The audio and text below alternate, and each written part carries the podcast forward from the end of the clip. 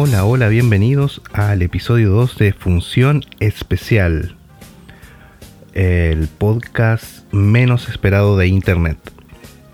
Eh, hoy, en un ataque de creatividad sin precedentes, hablaremos de películas de terror en Halloween. Así que hoy estaremos hablando de otra obra maestra que es El Exorcista de 1973. Eh, pero antes hablaremos un poco de noticias del mundo del cine de las series. Cosillas que están pasando ahora en octubre del 2020. Bueno, hace muy poquito eh, se estrenó el primer capítulo de un nuevo spin-off de Walking Dead. Esta entrega se llama The Walking Dead World Beyond. Bueno, se ve prometedora. Eh, recuerden que The Walking Dead, la serie, vamos a decir serie base, porque ahora hay tres series de Walking Dead. Eh, aún no ha terminado. La verdad que con el tiempo se ha vuelto un poco predecible esa serie. Eh, pero por lo menos nosotros la seguimos por respeto. Así que vamos a ver cómo termina eso.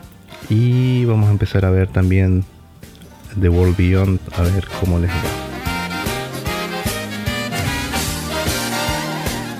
¿Qué más? Bueno, eh, también se ha estrenado en Netflix el tráiler de la película Mank de David Fincher.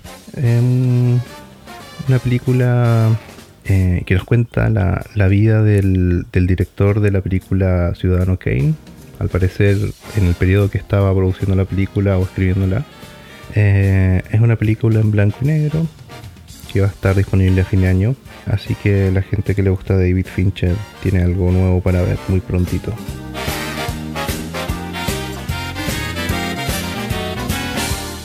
Y la última noticia que tenemos es que en redes sociales ha estado circulando una versión de que para la segunda temporada de The Witcher estaría a bordo nuestro gran amigo latino Chayanne.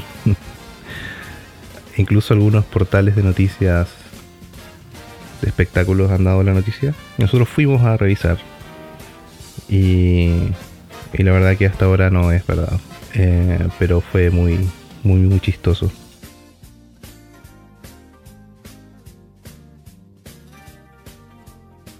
Así que ahora vamos con función especial recomienda.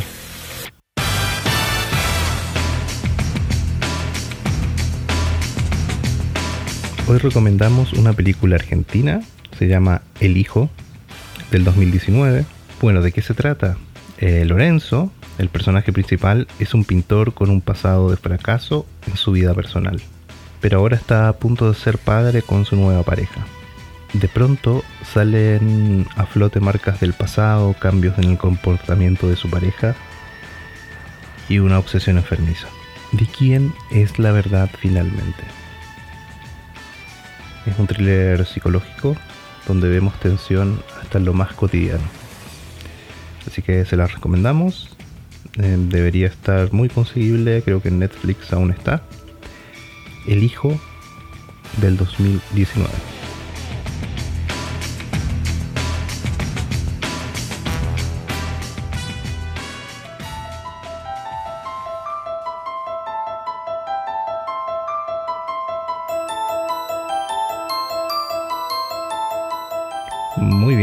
Ya vamos a empezar a analizar El Exorcista. Hoy tenemos, además de el análisis que siempre hacemos, vamos a tener como muchos datos, muchas curiosidades de la película.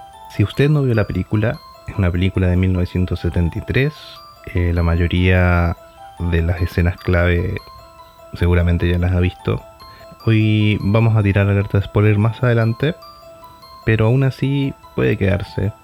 Em, como le digo, la película es muy muy conocida ya y tal vez convenga esta vez mm, escuchar los comentarios y después ir a ver la película. Y como es costumbre, tenemos una nota de internet para ilustrar o darnos paso a esta película. Así que fuimos y buscamos y caímos con una página que se llama jornada.com.mx y paso a leerles. Nota del jueves 13 de enero del 2005.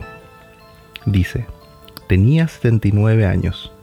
Falleció el maestro de los efectos sonoros Gonzalo Gavira.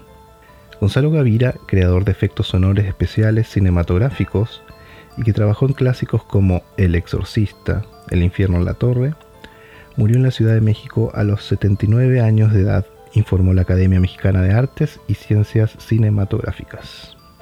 Gavira trabajó en al menos 63 filmes en México y en el extranjero. Según un recuento de la Academia Mexicana de Artes y Ciencias Cinematográficas, quien en 1975 le otorgó el Ariel de Plata, el máximo galardón que otorga el cine mexicano. Gavira formó parte del equipo que ganó el Oscar por el mejor sonido en El Exorcista de 1973. El filme también recibió ese año el galardón de mejor guion.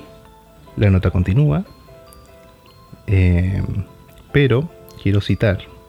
Entonces nos dice William Friedkin, el director del Exorcista, no hablaba ni una palabra en español. Le dimos un micrófono abierto y él empezó a tocarse la ropa, a tocarse el cuerpo, a hacer sonidos con las cosas que tenía a mano.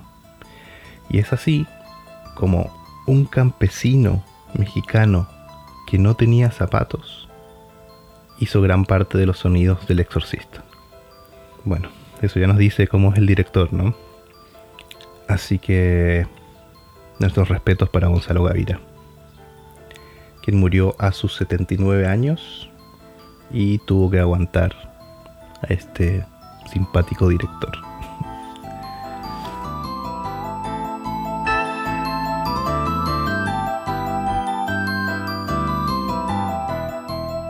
Muy bien.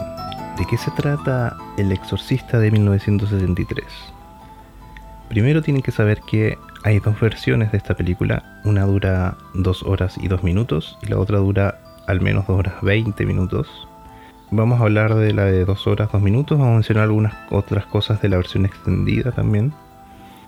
Em, se trata de, de que en un suburbio de Washington, Estados Unidos, una niña de 12, 13 años es poseída por una entidad y nos muestra todo el proceso desde que la niña es eh, inocente y muy niña hasta que termina convertida en este demonio. Y em, la madre pasa por, por la medicina tradicional hasta llegar a su última alternativa que es el exorcismo de eso se trata la película en muy pocas palabras. Vamos a colocar alerta de spoiler, pero acuérdense eh, que esta es una película muy antigua y vamos a empezar hablando de, mm, de algunas curiosidades de la película. Así que igual que ese. Pero si usted es un purista, alerta de spoiler. Alerta. Este podcast contiene spoilers.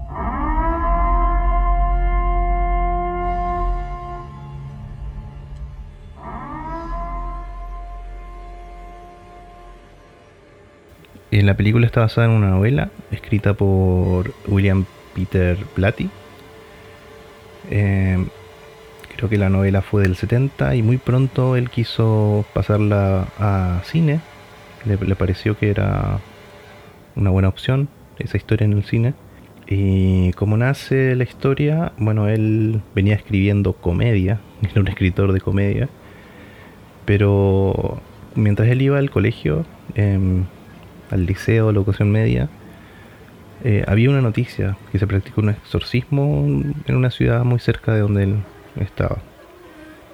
Y eso lo dejó intrigado. Entonces le investigó, investigó, investigó y eh, logró escribir eh, la novela inspirada en ese hecho. El hecho puntual era un niño de 14 años, pero bueno, está toda la ficción que él pudo colocar en su novela. Em, ya hablamos de el simpático director William Friedkin. Recuerden que esta película fue nominada al menos a 10 Oscar, a 10 premios Oscar y ganó dos, mejor guion y mejor sonido. Y hablemos del guion. Bueno, como toda historia de película que rompe esquemas, nadie, ningún, ningún estudio quería trabajar con, con el guion porque le parecía que no iba a tener aceptación en el público. Entonces Platy logró sumar al equipo al director William Friedkin, que venía de ganar un Oscar por la película French Connection. Bueno, Warner Studios, Warner Brothers Studios aceptó, se sumó al proyecto. Ahora sí, ¿qué pasó con el guion? Em, el guion de Platy eh, lo agarró Friedkin y lo llenó de notas. Le parecía que estaban las cosas sobreexplicadas. Y bueno, llegaron a un acuerdo y sacaron varias cosas que, que el autor, al pasar la novela al guion, le parecían imágenes que eran buenas, que contaban la historia, pero al director no le pareció tanto, así que sacó harto. Y quedó el guion final. Aún así, porque hay dos versiones de la película, y hay una entrevista donde está sentado Friedkin al lado de, de Platy y se nota la relación que hay entre ellos. Y mm, hay escenas, metraje de la película que sí se grabó, que sí estaba en el guion final, eh, que aún así el director eh, pensó sacarlas. ¿Y esto por qué? Porque eh, para Friedkin el espectador tiene que formarse la imagen en la cabeza. A mí me parece igual que fue un capricho de él porque finalmente sacaron y se llama corte del director con las escenas nuevas. Y el, el escritor Platy él quería que la película tenga, que no sea tan, tan desesperanzador. Eh, bueno, ¿cuáles son estas escenas? Las vamos a mencionar. Al final de la película, la versión original, eh, termina con el padre Dyer mirando la escalera y viendo la ventana. Eh, ustedes saben qué ventana.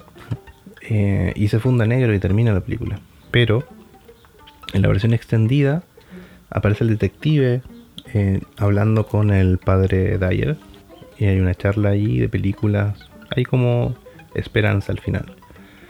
También hay otra escena donde ya estamos en el exorcismo y los padres salen a descansar al pasillo en una escalera. Están ellos separados. En la versión original solamente descansan y en la versión extendida hay un diálogo. Eh, y la escena de, de Regan bajando las escaleras en forma de araña invertida. Esa escena tampoco está en la versión original el director quería que la película sea contada con, con un tinte de, documental. Eh, que no sea una película de terror efectista como venía siendo las películas de terror. Y bueno, de hecho hoy todavía son volvieron a, hacer así. A usar el, el recurso del jump scare. Jump scare. El jump scare o sobresalto hace referencia a un recurso que se utiliza muy a menudo en las películas de terror, con la intención de asustar al espectador por medio de un cambio visual repentino en la escena actual. Generalmente es acompañado por un ruido espeluznante. ¿Qué funciona también la película? Bueno, primero, porque la película está planteada como un drama. Se trata de, de la madre, que su hija tiene un problema, y cómo eso afecta la vida de ambas, eh, del viaje que tiene que hacer ella, llevándolos a los doctores, el psicólogo y finalmente un exorcista. Las escenas de terror, terror están prácticamente al final. La película se llama El exorcista y el exorcista como tal aparece en el último tercio o último cuarto de la película. Eh, bueno, para la película contaron también con asesores del mundo cristiano, Em, pero no solamente eso, sino que el director quería que en algunos papeles, eh, más que actores, sean eh, personas cristianas, padres, sacerdotes. Es así que el, padre Dyer es un sacerdote real. También como eh, Platy quería que el director fuese agnóstico o no cristiano porque necesitaba esa visión de la película también. No, tenía que tener esa carga, eh, la visión desde el punto de vista religioso, digamos. Eh, bueno, los actores y los personajes. Em, tenemos a, a Chris McNeil, que es la madre, interpretada por Ellen Burstyn. Al padre Merrin, por Max von Sydow. El padre Carras, por Jason Miller. Y tenemos a Regan McNeil, que es la niña de la película, eh, interpretada por Linda Blair. Para el papel del, del padre Carras, eh, habían muchos actores conocidos, reconocidos, eh, postulando el papel, pero finalmente el director optó por un actor no tan conocido, pero que su cara represente lo que necesitaba representar en su papel. Para el papel de mm, Chris McNeil también habían actrices muy conocidas, muchas eh, desecharon el papel, pero mm, el director conocía a Ellen Burstyn, le pareció una muy buena actriz, pero que además tenía como el perfil que necesitaba, alguien sea inteligente, que pueda parecer la mujer fuerte que, que aparece en los primeros minutos de la película. Y para el papel del padre Merrin, eh, Max von era mucho más joven de lo que se ve en la película. Tuvieron que aplicar un poquito de maquillaje. Un dato curioso, las escaleras. La escena de las escaleras interminables. Bueno, resulta que las escaleras eh, existían, no fueron construidas para, para la película. De hecho ya se conocían como las escaleras de Hitchcock. Esto porque tenían 96 escalones y la pendiente era muy pronunciada. O sea, la gente ya le daba miedo a esa escalera. Ahora son conocidas como la escalera del exorcista. Para la escena donde el padre Carras, la escena al final, cae por la escalera, eh, el doble acción hizo la toma dos veces. O sea, dos veces bajó rodando esa escalera de 96 escalones para tener la toma que necesitaban. Eh, como detalle de seguridad anecdótico, lo único que se hizo fue colocar un poco de goma en algunas partes de la escalera. En todo caso, el doble solo vivió. y eso nos da pie para hablar de eh, las muertes que hubo alrededor de, de, la película. Se dice que es una película maldita.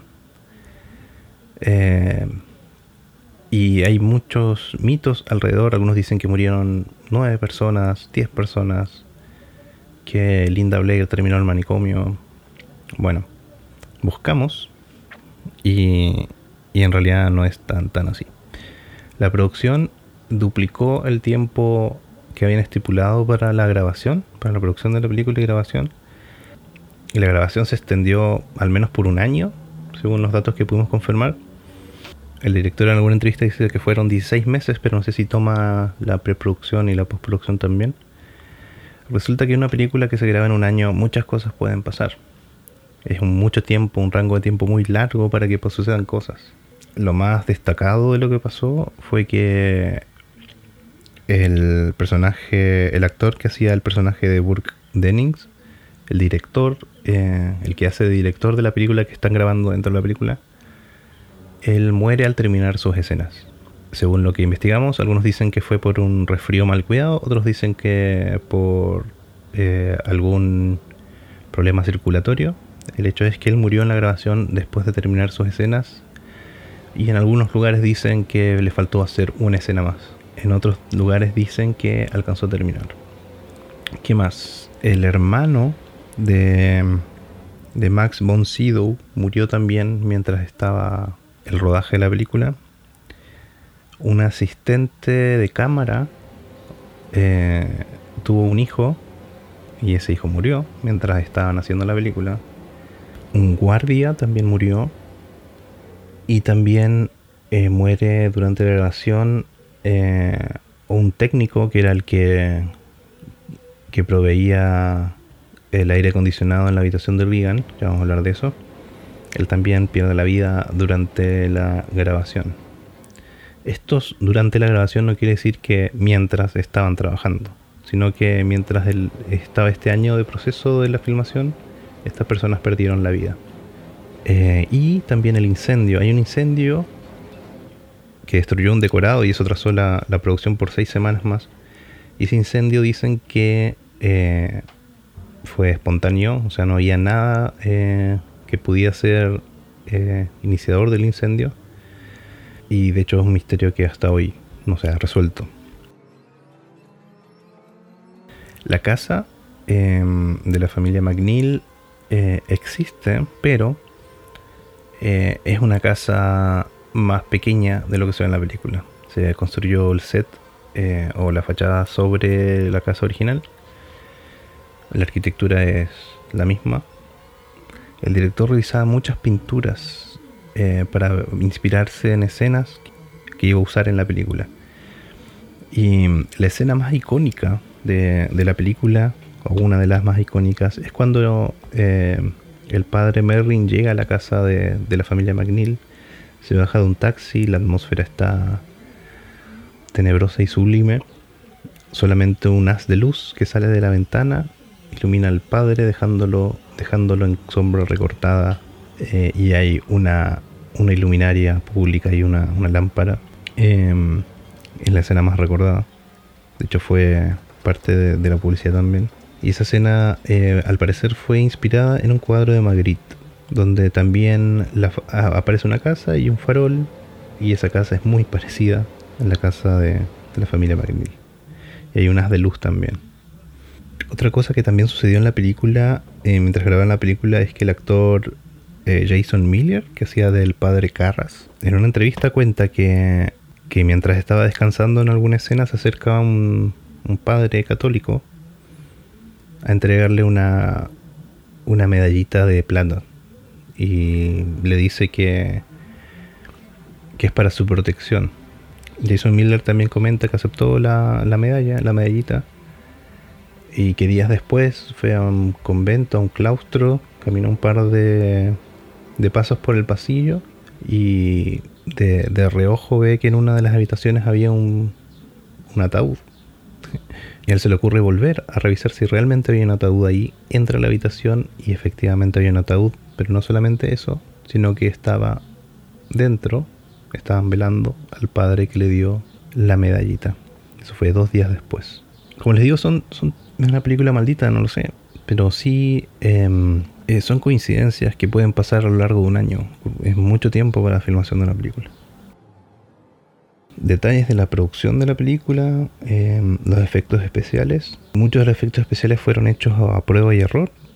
Eh, por ejemplo, la cama era por accionar mecánico y tenían tres tipos de cama o tres camas que tenían tres tipos de efectos diferentes en las escenas donde Regan es sacudida contra la cama, em, había un arnés mecánico que la levantaba y la volvía a dejar en, posición horizontal. La actriz cuenta en una entrevista que en uno de esos movimientos se le suelta uno de los amarres que tenía y la espalda quedó muy expuesta y mientras estaban grabando eh, ella gritaba de dolor real.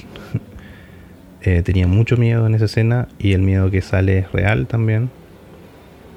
Eh, la actriz eh, Ellen Burstyn también dice que en una escena donde Regan le pega una cachetada y ella cae al suelo, la hicieron dos veces. La primera vez ella tenía un tipo de cable que la sujetaba al hombro y ese cable hacía que cayera más rápido al suelo.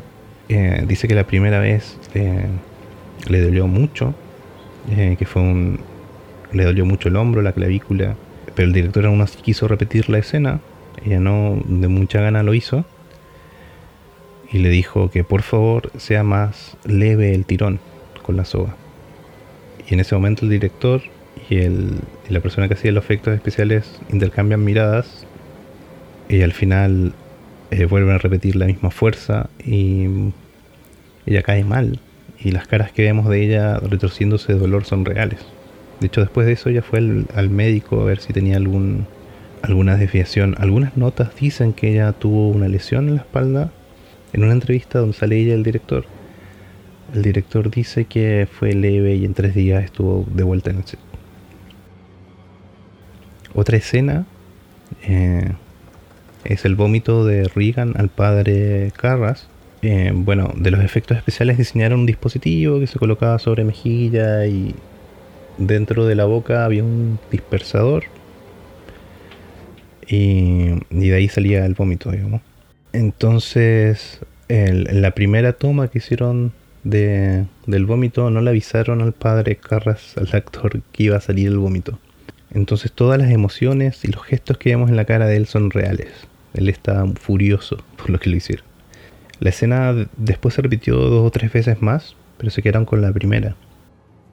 Este tipo de cosas pasaban mucho en el set, y esto es porque el director, William Friedkin, eh, atormentaba a los actores, la verdad. Sobre todo el eh, Jason Miller tuvo hartas conversaciones con él, eh, diciéndole que ellos eran actores y necesitaban de estímulos externos para hacer su trabajo. Pero por lo visto William Friedkin sigue haciendo de las suyas por toda la película. ¿Qué hacía? Bueno, eh, activaba efectos sin avisarle a los actores. Dicen que hasta disparaba armas dentro del set para que los actores tengan otras reacciones.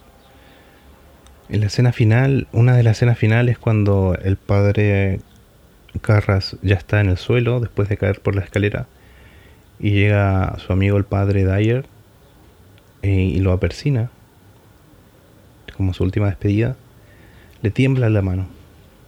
esto no es tanto por una actuación del actor, que en efecto no solamente es actor, sino que es padre, sacerdote, eh, sino que esa escena la hicieron como 13 veces y el director no, no, no le gustaba como quedaba. Entonces fue y le pegó una cachetada al actor. Y ni bien le pegó la cachetada, empezaron a rodar. Y este tipo de cosas hay, hay mucho, mucho material. La verdad que era un maldito William Friedkin. Em, pero bueno, la, la, la, película trata mucho de eso. La película eh, necesitamos ver los rostros y las actitudes de los, de los actores, de las actrices. En eso se apuntala la película también. La película tiene un esquema de, secuencia que es eh, generalmente tomas muy limpias o sin casi sonido eh, por tiempos estirados, alargados y después llega la acción que generalmente con, llega, con mucho sonido, con muchos ruidos y después se ve la reacción de los personajes. Entonces, para la película es muy importante esa parte. Bueno, ¿qué más? Para algunas escenas, sobre todo la escena del crucifijo, eh, se usó más que un doble otra actriz que tenía que era mayor que, Linda Blair. Recuerden que Linda Blair en esa época tenía 12 años también. Y es la escena más fuerte de la película. Y, y ella la verdad no sabía qué significaba tampoco. Entonces una actriz que tenía que era mayor que ella y tenía el mismo tamaño en cuerpo eh, parecer esa, esa escena. Y, también esta actriz eh, colaboraba en las puestas en escena porque eh, tenían que, antes de empezar a grabar, uno coloca a todos los actores eh, en su sitio para tiro de cámara. Eso lleva tiempo. Y sobre todo en la escena de la habitación, la habitación estaba refrigerada, ya vamos a hablar de eso también. Entonces la, actriz la colocaban en, en, el lugar donde iba a estar Linda Blair para no exponerla tanto también a, ella al frío y a todo lo que tenía que esperar antes de hacer sus escenas. Eh, ya cuando empieza el exorcismo, en la habitación hay frío, mucho frío. De hecho sale el, halo de, la boca de, de, las personas que están trabajando ahí. Todo lo que hicieron fue refrigerar la habitación. Con cuatro, dicen que con cuatro aire acondicionados gigantes y dejaban eh, temperando la habitación hasta que llegaba la hora de grabación. Ahí recién encendían las luces, montaban todo y hacían las escenas. Así que imagínense lo que debe ser hacer la actuación y entrar en personaje con tanto frío. Dicen que algunas, algunas personas del equipo se, les congelaba la transpiración. Ese nivel era. El tema es que temperaban la habitación, pero al encender las luces, las luces eh, emiten mucho calor. Entonces subía la temperatura de vuelta y perdíamos este efecto de frío y tenían que volver a apagar y resetear todo. Por eso se demoró mucho em, eh, la grabación de, las escenas dentro de la habitación. ¿Qué em, otra curiosidad tiene la película? Bueno, la película, el director le encargó la creación de la banda sonora o del tema principal a Lalo Schifrin, que es afamado en el mundo del cine. Por ejemplo, creó piezas como la canción principal de Misión Imposible. Pero dicen que desde el principio las cosas no funcionaron bien entre ellos. Leí una nota donde Lalo dice eh, que fue la peor experiencia de su vida profesional y que aunque su abogado le, le recomendó no hablar, él quiere, quiso hablar del tema para zanjarlo y dijo que lo que sabe él es que a él le encargaron hacer una pieza de 6 minutos que era para un tráiler de la película que vamos a colocar una parte ahora.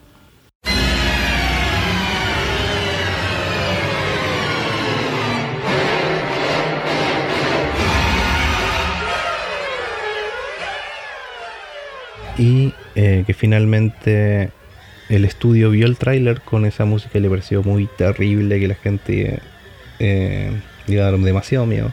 Y el director no le dijo eso a Lalo Schifrin, sino que le dijo simplemente que su música era una basura y entró en medio de la grabación donde habían casi 100 músicos grabando eh, y los echó a todos.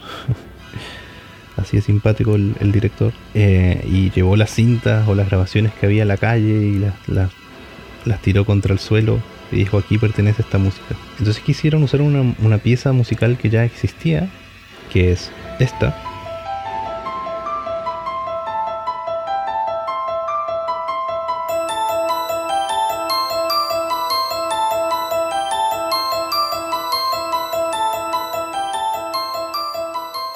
y que hoy conocemos como la música del exorcista.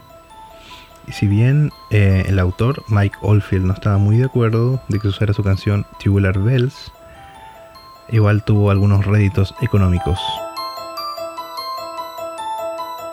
Bueno, y del sonido que tenemos que decir, más que la nota que, encontramos al inicio del, del, análisis, dicen que, por ejemplo, para el sonido eh, de la voz de Regan cuando está poseída, los técnicos en sonido lo que hicieron fue grabarla y editar con, la tecnología de esa época, que eran sintetizadores y otros medios más mecánicos para hacer este tipo de cosas, más análogos.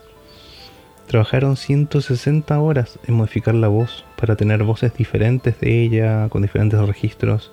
El director dijo, tiren todo eso a la basura. El director decía que no tenía que ser una voz ni femenina ni masculina, entonces, ¿qué nos cuenta el director muy alegremente?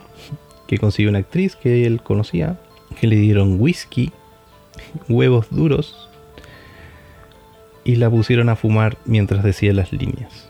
O sea, una tortura. El director en la entrevista muy alegremente dice, ella lo hizo de una forma muy profesional. Bueno, así salieron las voces de, de cuando está poseída. Eh, ¿Qué más? Los sonidos. Acuérdense que, ganó Oscar a mejor eh, efectos de sonido o sonido. Los, las personas que estaban a cargo del sonido hicieron grabaciones para el sonido cuando hay, se, nota que hay una, presencia en el, en el, ático de la casa. Se usaron un hámster eh, corriendo y uñas de plástico raspando alguna superficie para hacer esos sonidos. Se sumaron de dos o tres sonidos, pero al parecer el mayor trabajo o los sonidos de las escenas más icónicas la hizo nuestro amigo mexicano. El director cuenta también en una entrevista que él ha visto una película de Jodorowsky que se llama El Topo y le gustó mucho el sonido. Y él dijo, tráiganme a esa persona para que haga el sonido. Y bueno, como les comenté al principio, él, mirando la película, con un micrófono abierto, empezó a hacer los sonidos con cosas que tenía a la mano en las películas los sonidos se hacen así en realidad. O sea, un caballo que corre son cascos sobre una mesa. Cuando una persona camina, efectivamente en sonido se hace que una persona camine sobre piedras. Pero la diferencia es que la persona que hace los efectos de sonido algo de la película sabe, entonces tiene elementos que ya sabe que va a usar. Lo que nos cuentan aquí es que nuestro amigo Gonzalo Gavira improvisó con lo que tenía a mano. Fue así que con una billetera de cuero con algunas tarjetas de crédito dentro, cuando Regan gira la cabeza, se logró uno de los efectos de Foley más icónicos de la historia del cine de terror. Efecto Foley. Los efectos Foley, o también denominados efectos de sala, son aquellos efectos que buscan la recreación de sonidos que por diversos motivos no fueron recogidos en el momento de la grabación de la escena. Del análisis de la película, bueno, eh, ¿qué nos gusta de la película? Primero que es una película que, está contada desde la parte imagen, está muy bien contada. La secuencia de inicio donde vemos al, padre Merry en una excavación, eh, donde encuentran algo, lo llaman, hasta que termina toda esa secuencia con un sol rojo, nos está contando algo. No es solamente eh, lo que vemos, sino que hay, hay muchas cosas que el director quiere decir con las imágenes. Para empezar nos presentan al personaje como alguien tranquilo, siempre en control de la situación, es alguien importante en la excavación. Pero al descubrir esta pieza, esta cabeza de, que representa un demonio, se llama Pazuzu, algo cambia en él, cambia su intensidad en la cara, eh, se nota que algo está por pasar. Y, a lo largo de esta secuencia también nos muestran siempre indicios de que va a haber un enfrentamiento. También él camina de un lugar a otro, vuelve. Hay un camino que él va a tener que recorrer. A veces por la luz, a veces por la sombra. También hay detalles que nos hacen ver este enfrentamiento que va a haber. Él va caminando y aparece un carruaje, una carreta con una persona vestida de negro dentro. Eh, casi lo atropella eh, al padre. Y ahí nos dice que va a haber peligro. Cuando él llega a la segunda excavación a ver eh, la estatua del, demonio Pazuzu, hay un, par de perros peleando, uno es más negro que el otro, hay un enfrentamiento entre el bien y el mal. Y bueno, en la escena donde se para él frente a la estatua, él está de un lado y la estatua del demonio está del otro, es claramente un enfrentamiento. De eso habla la película, no solamente de la parte religiosa del enfrentamiento, sino que enfrenta la vida de cada uno de los personajes. El padre Carras tiene un enfrentamiento con su fe. Eh, está entre la razón, que es la psicología, y la fe. El enfrentamiento entre la ciencia y la religión. Entre la razón y lo que a veces pensamos que no es la razón. De eso se trata la película. Como les decía al principio, está eh, muy bien contada y es muy interesante la película porque primero es un drama. Vemos todo lo que pasa la familia McNeil para, para llegar a llamar a un exorcista. Eh, del principio nos cuentan que ella no es creyente, la madre. Em, de hecho, en algún momento debajo de la almohada de Reagan aparece un crucifijo y ella pregunta de quién es, se enfurece. Pero también eh, hay escenas muy impactantes o que dan miedo o perturban cuando empiezan a hacerle los exámenes a Reagan en, en, la, medicina tradicional. Eh, todas esas máquinas, esos ruidos, eh, el dolor que vemos en Reagan, el dolor que vemos en la madre también, em, es impactante. Algo que, que, no les había comentado es que el sonido está muy presente también en la película. En la secuencia inicial, cuando el padre Merrin eh, pasa por esos pasillos en la ciudad hasta llegar a las excavaciones, hay un ruido constante que son los martillazos. Eso desespera un poco también. Pero ese tipo de ruido constante mecánico se repite después. Por ejemplo, cuando están haciendo los estudios a Reagan, no es el mismo tipo de sonido, pero sí es constante y es metálico y es desesperante. Otra cosa que, otro recurso que nos cuenta algo y está ahí, pasa desapercibido, es el viento. En la excavación, por ejemplo, eh, se ve que se levanta un poco de, arena, algunas telas se mueven, hay algo de viento. Pero cuando llega el momento donde se enfrenta a la estatua del, demonio, o cuando sacan, creo que ya cuando sacan de la excavación la cabeza de, de la figura, el viento se hace mucho más presente. Y eso mismo sucede en la ciudad. Cuando nos presentan en la ciudad donde vive Regan, la madre sale a caminar, eh, se ve el viento que pasa suave, después el viento muy fuerte en la ventana de Regan. Esa es la presencia del demonio o del diablo. ¿Qué otras cosas más nos cuentan con imágenes?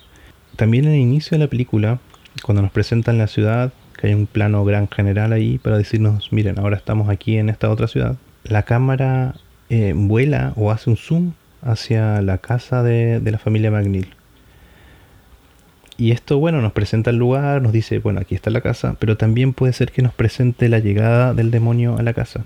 Porque justamente después de esa, de esa entrada empezamos a escuchar sonidos en la casa, en la parte alta de la casa. Parece que esa escena nos dice cómo llegó el diablo o el demonio a la casa McNeil. ¿Qué más? Como le decía, la, película eh, nos cuenta estos desarrollos de personaje, o sea, nos presenta a los personajes a lo largo de toda la película, no solamente al principio, nos vemos los cambios de ellos. Em, el padre eh, Carras lo vemos que tiene un, al principio de la película ya algo con su fe, eh, él ya no cree tanto como antes, tiene su madre, nos presentan a su madre que está que él cuida a su madre y que ella tiene también una enfermedad, una situación. al final la madre muere y eso eh, es una oportunidad para el demonio para poder seguir intensificando esa, esa falta de fe que tiene el padre Carras. ¿Cómo está contado el cambio del personaje de, de Regan? Eh, al principio nos muestran una niña inocente y la familia muy unida, muy unida con su madre. Y nos empiezan a mostrar este cambio de a poco, cómo cambia su actitud. Em, empieza a decir eh, malas palabras, empieza a insultar a la gente, eh, le empiezan a aparecer llagas y su cara se transforma. La transformación está muy muy bien contada. Y también la transformación de la madre, como ella empieza como una persona segura, eh, inteligente, que tiene todas las respuestas, a terminar en la desesperación. Otra cosa que sucede es cuando llega el padre Merrin, en la última parte de la película ya hace el exorcismo. Eh, enseguida notamos una diferencia entre el padre Merlin y el padre Carras. En la escena, en la secuencia de, del exorcismo en la habitación, hay varios planos que, que nos muestran quién está en control de, la situación. Y eso cambia constantemente en, esa secuencia. A veces eh, quien está en control de la situación eh, visualmente está más arriba de que los sacerdotes. A veces el padre Merlin está en control de la situación. Hay unos planos donde él se ve mucho más alto que, que Regan en la cama y, y al padre Carras. También nos cuenta la división que hay entre el padre Carras y el Merlin. Eh, porque uno tiene miedo, el otro no. Uno cree, el otro no. Eh, la escena de la escalera también Vemos que ellos están totalmente separados.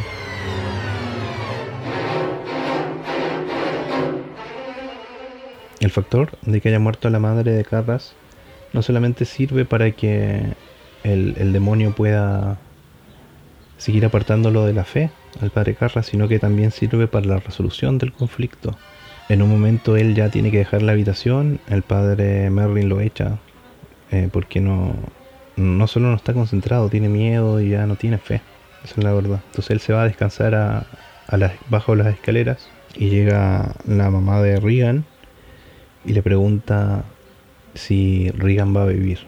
Entonces en todo ese momento donde él tuvo tiempo para reflexionar, descansar, eh, toma ese recuerdo de, de su madre que ha muerto hace poco y él dice ya no va a morir nadie más. O esa es la actitud que, que nos queda, ¿no? Y, bueno, el desenlace, él sube, le pide al demonio que lo tome a él y, y él mismo en las últimas capacidades que tiene se, tira por, por la escalera. Esto es una, una guerra entre el bien y el mal y hay muchas zonas de, de mucha luz y sobre todo al principio de la película donde todo está bien y muchas zonas de poca luz sobre todo en la habitación en la habitación hay muy poca luz cuando hacen el exorcismo. Es de noche además. Eh, pero también hay unas, algunas variaciones de tono en azules, eh, sobre todo en la habitación, para ayudarnos con el clima frío que hay ahí. Seguramente si podríamos comparar una escena con otra, veríamos que las primeras sí tienen mucha, mucha más luz que las últimas que tienen luz, pero no tanto como las primeras. La historia se cuenta mucho con, las caras, con los rostros de los personajes y, y el esquema es hay tranquilidad, nada pasa, sucede algo, hay una acción y hay una reacción por parte de los eh, personajes. Y eso hace que nos tense a nosotros como espectadores. Hay algunos detalles de la película también eh, que nos dejan pensando. Por ejemplo, el padre Merrin, cuando está en la excavación, encuentran una medalla de plata que no es obviamente de la época en la que están haciendo la excavación. Y esa misma medalla de plata la usa el padre Carras. Y esa misma medalla de plata queda tirada en el suelo de la habitación donde es recogida y finalmente se la, se la entregan al padre Dyer al final de la película. Eh, ¿Qué nos quiere decir esa medalla? ¿Será que que el demonio cuando estaba en Irak, cuando fue desatado, ya sabía que, que iba a llegar a esa casa. Las cosas estaban destinadas. Eso es algo que nos deja la película ahí abierto para, para pensar un poco más.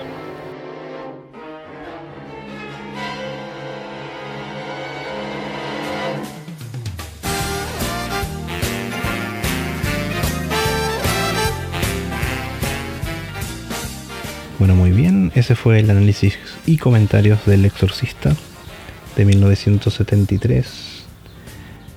Eh, gracias, muchas gracias por escuchar hasta aquí. Les recuerdo que estamos en redes sociales como arroba función especial en Instagram y en Facebook. Si tienen alguna sugerencia o quieren que hablemos de algún tema, de alguna película, pueden escribirnos también a funcionespecial.podcast.gmail.com. Soy Jonathan Barría Argel y este fue el episodio 2 de Función Especial. Nos escuchamos.